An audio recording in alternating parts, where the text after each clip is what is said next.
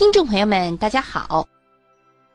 近些年来，中国的四大直辖市之一的重庆，登上了热门旅游城市搜索之列。它有一个关键词，什么关键词呢？就是三 D 立体城。来过重庆的人，或者是看过重庆宣传片的人都说，这是中国最魔幻的城市。如果您是初次来重庆，大家都会建议您最好是晚上来。为什么呢？因为此时飞机即将降落时，从南山上飞过，再穿过渝中半岛，经过南滨路，再往江北机场方向飞去。若能见度好，您能从空中俯瞰到一个。灯火与江水交合的城市，重庆，真是太美了。从机场路穿越去市中心，沿途的建筑和机场高速真的不是在一个平面上。您可能会惊讶，原来这座城市真的是长在山上的。的确，重庆。的的确确是一座名副其实的山城。假若你选择轻轨作为交通工具，这种感受会翻倍。在重庆乘出租车要有足够的心理准备哦，因为重庆的出租车司机技术甚好，他们可以在弯弯曲曲的山路上以穿插的线路前进。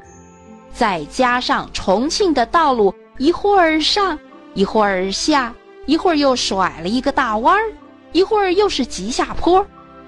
如果车速再快一点儿，真有一种风驰电掣、有惊无险的乘过山车的感觉。当越来越多的游人来到重庆，惊呼“重庆这座城市与其他千篇一律的城市不一样”的时候，重庆人自己却觉得，哦，原来这样也可以刷存在感哦。初来乍到的外地游客也会闹出不少的笑话。某位游客在网上订了洪崖洞的某宾馆的房间，可是到了洪崖洞，怎么也找不到这家宾馆。手机上的地图显示，它就在这个位置啊。但是就是找不到，问了路人却没有人知道。最后总算碰上了个当地的明白人，告诉他要坐电梯下十一层楼。这位游客当时就傻了，下十一层那不是地下室了吗？这宾馆也太坑爹了吧！虽然是这样想，也只能硬着头皮往下走了。万万没想到，下了十一层，再走出电梯，一看，发现自己还在地面上。他要找的那家宾馆就在眼前，他顿时就愣住了。这是什么情况？这是什么情况？在重庆确实会经常发生这样的事情，比如从一平街进一栋楼。进去后发现竟然不是一楼，而是五楼。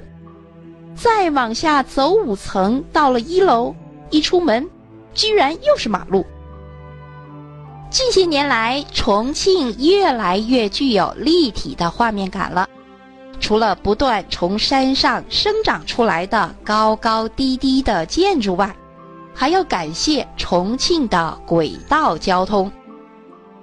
在世界上每座大城市几乎都能目睹到地铁或者是轻轨，它们承载着城市交通的重任，也是一个城市文明发达程度的标志。而在重庆，轻轨有着更高的知名度和影响力，许多人视轻轨就如同长江索道一样，在他们眼里。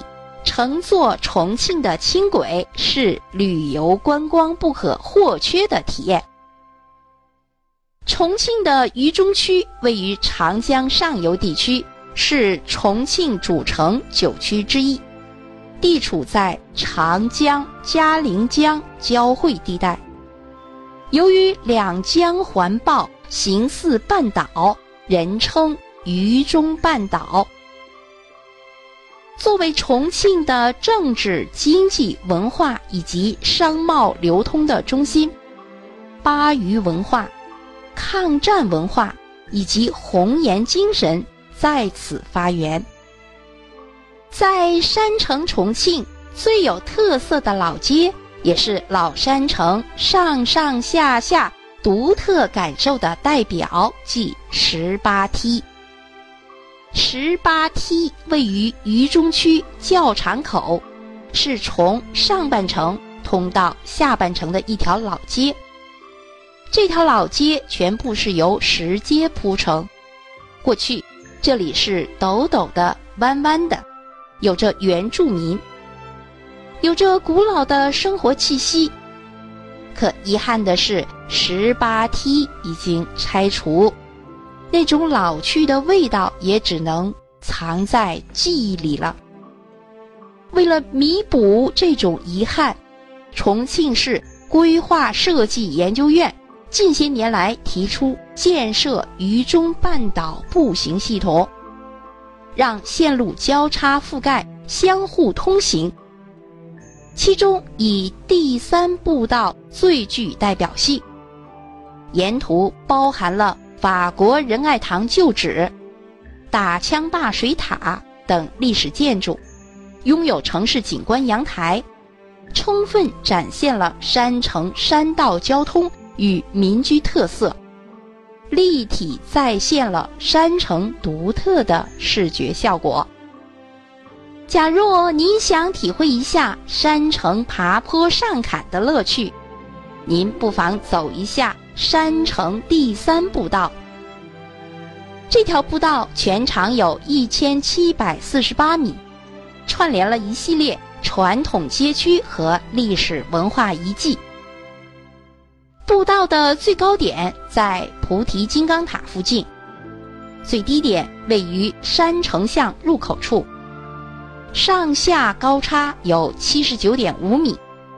是一条颇具重庆城市特色的山城步道。山城步道见证着重庆母城每个角落的没落与繁华，包容着现代城市的喧嚣，守护着背街小巷的宁静。一坡坡长长的梯坎，不仅能展现出山城独有的气质和风貌。也表达了山城人坚韧向上的品德和个性。好，听众朋友们，这一期节目就到这里，感谢您的收听，再见。